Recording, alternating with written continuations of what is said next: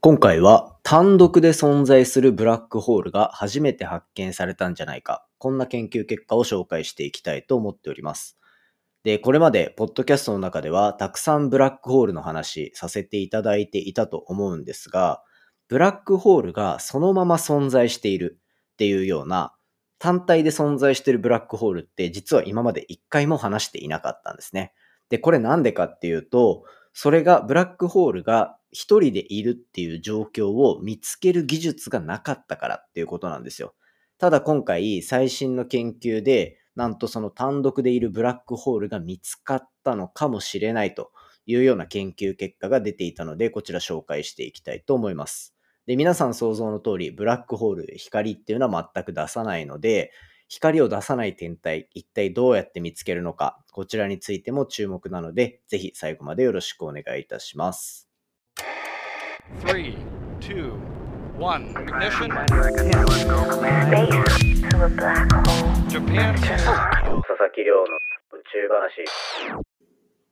2022年6月16日始まりました佐々木亮の宇宙話。このチャンネルでは1日10分宇宙時間をテーマに最新の宇宙トピックスをお届けしております。ということで本日でエピソードが617エピソード目を迎えるというところで、えっ、ー、と、前々回に引き続き、今日も Twitter のスペースを開いて、それと一緒に、まあ、公開収録をしているというような状況になってます。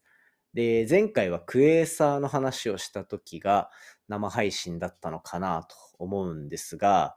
まあ、なかなか緊張して内容をまともに喋れてなかったなっていうのは若干 反省が残ってるので、今日はあんまり緊張しないようにしていきたいなと思ってるところです。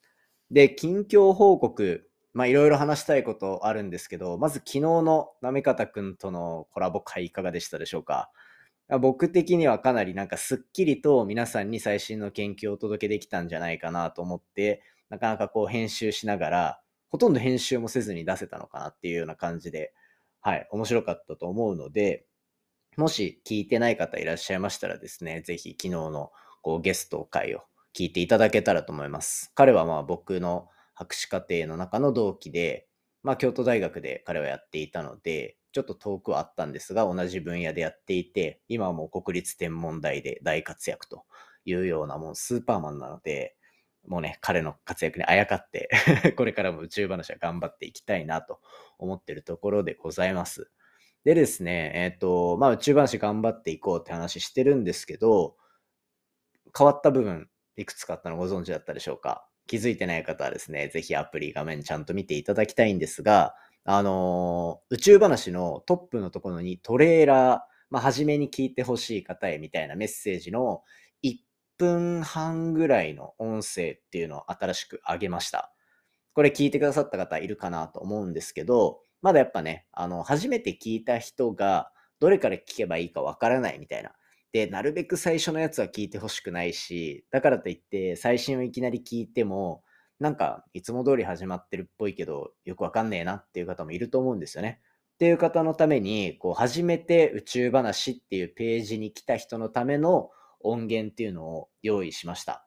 っていうところで、まあ、窓口を開いて、なるべくいろんな人に聞いてほしいなと思っての取り組みなので、まあ、もしですね、あの、今までずっと聞いてくださってる方にも、一応ちゃんとそれ用に音源を取ったみたいな形になってるので、短いんでね、これの後にとかでも聞いていただけたら嬉しいです。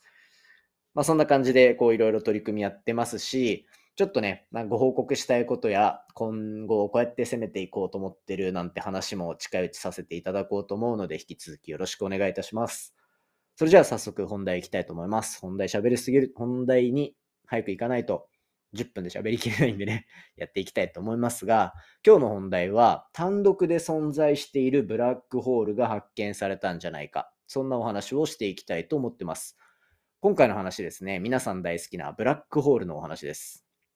実はこのポッドキャストの中って、あんまりこう再生数ってムラが出ないんですけど、ブラックホールっていうタイトルがついてる時だけ若干みんなの反応がいい気がするんですよね。あんまりこう、なんかデータに基づいてとかってわけじゃないので、僕の感覚値ですけど、そんな感じがしてます。で、そんな中でも、こう、史上初めて見つかった種類のブラックホール。一体どんなブラックホールなのかっていうと、それそのもの、ブラックホールそのものが単独で存在しているというような、そんな状況が発見された可能性があるというような状況です。どういうことかというと、まあ、ブラックホール自体、皆さんのイメージ通りで、光すらも吸い込む大きな穴みたいな状態なんですね。じゃあ、このブラックホールと呼ばれる穴っていうのは、どうやって今まで見つかってきたのか。もちろん光を吸い込むから、私たちの目って基本的には光を目で検出してるみたいな形になるので、光が出てなければ見えないはずなんですよ。じゃあなんでブラックホールを今まで見つけられたのかっていうと、これは実は X 線天文学っていう僕が専門でやっていた分野とも非常に近しいところなんですが、詳しい話は省いて、とにかく X 線がブラックホールの周りから出ていたことによって明らかになったと。じゃあなんで光すらも吸い込むのにブラックホールが輝くのかっていうと、これはブラックホールが近くにある星をどんどんどんどん飲み込んでいくと。その強い重力によってそれらのガスっていうのを引っ張り上げていってブラックホールに吸い込んでいく。で、その吸い込まれる時の、まあ、星の断末魔みたいな、断末魔の叫びみたいな形で光が出てるものを検出し始めて、初めてブラックホールというものの存在が観測的に明らかになったと言われてるんですね。ただ、これって星が吸い込まれていって、こう、うわーって叫んでるからこそ見えるというような状況になってるので、吸い込まれる星とかがなかったら、基本的には見つけられないというような、かなり絶望的な状況になってきますと。で、加えて、こう、じゃあ宇宙の歴史っていうのを考えていったときに、実はもっとブラックホールって世の中にあっていいはずだと思われてるんですね。具体的には何でかっていうと、ブラックホールっていうのは、こう太陽の大体、どんぐらいだ ?20 倍とか、それ以上重い星が、こう太陽みたいに自ら輝いてたけど、どんどん進化していって、最終的に超新星爆発というものを起こして、それの残りとしてできるのがブラックホールだったりするんですよ。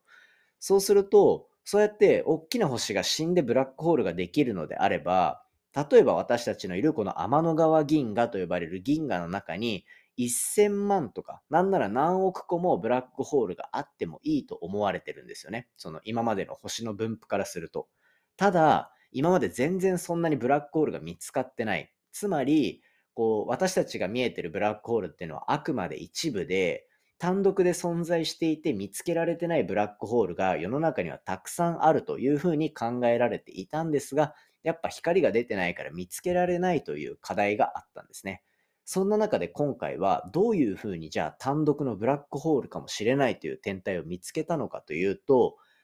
空間が重力によって歪んでいる状況を観測的に明らかにしたと。まあ難しいですよね。わかります。言ってることはマジで謎だと思うんですけど、どういうことか。ブラックホールが存在していると、そこには強い重力が発生する。で、その強い重力によって、こう、例えば、光が吸い込まれるような、言ってしまえば穴ができるんですね。で、それって空間を若干歪めている。ないしは、じゃあ例えば、そのブラックホールが、まあ、見えないにしてもどっかにあるとします。それの奥にある星ってどうやって見えるのかっていうと、その奥から光が飛んでくるので、ブラックホールをなんでしょう、ブラックホールを避けるような光の方向のものっていうのは、ブラックホールの重力に一部吸い込まれるような形で、うんと、虫眼鏡とかみたいに、ブラックホールが一種レンズの役割をして、その光を曲げて、私たちの目に届かすことができるっていうような、重力レンズ効果と呼ばれるものをブラックホールは持ってるんですよね。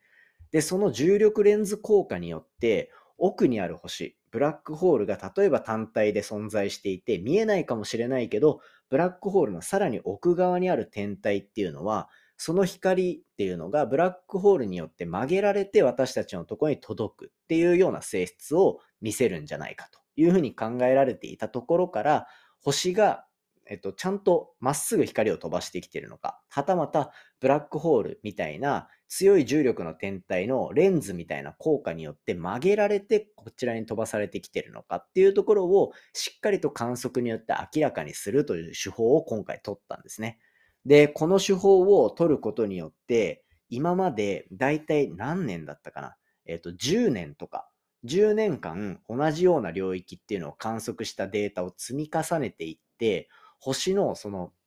光り方の変化だったりっていうのをいろいろ蓄積していった結果、今回今まで全く見つかったことがなかったブラックホールの単体で存在するものの候補が明らかになったという研究結果なんですね。まあ、つまり今回の話をまとめると、ブラックホール単体ではやっぱり光を放つことがないので見つけることができない。ただ、こう空間を歪める性質を持っているブラックホールだからこそ、ブラックホールの向こう側にある星の光っていうのを私たちの方に向けてまるでレンズのような効果で届けてくれることができる。そんな重力レンズ効果を使って単独で存在しているかもしれないブラックホールを発見したというのが今回の研究結果です。まあ、これによってですね、じゃあ例えば単独でどれぐらいのブラックホールが存在しているのかだったり、そもそも今回見つかったのはあくまで候補なので、そのブラックホールが本当にあるのかなんていうところは、これから新たに飛んでいく、例えば人工衛星による観測だったりとか、地上からの別の観測っていうところによって裏付けがどんどんされていくんじゃないかというふうに言われているので、こちらのまあ研究結果の続報出てきた場合はしっかりとご紹介していきたいと思っております。ということで今回は今まで見つかったことがなかったブラックホールが単体で存在している証拠を明らかにしたかもしれない。そんな研究結果をご紹介させていただきました。今回の話も面白いなと思ったら Spotify アプリでフォロー、そしてフォローボタンの横にあるレビューもよろしくお願いいたします。番組の感想や宇宙に関する質問については Twitter のハッシュタグ宇宙話、またはですね、Spotify アプリの下にある Q&A コーナーから公開しませんので、じゃんじゃんおおお寄せいただけると、僕の方もあのモチベーションにつながるので、ぜひよろしくお願いいたします。それではまた明日お会いしましょう。さようなら。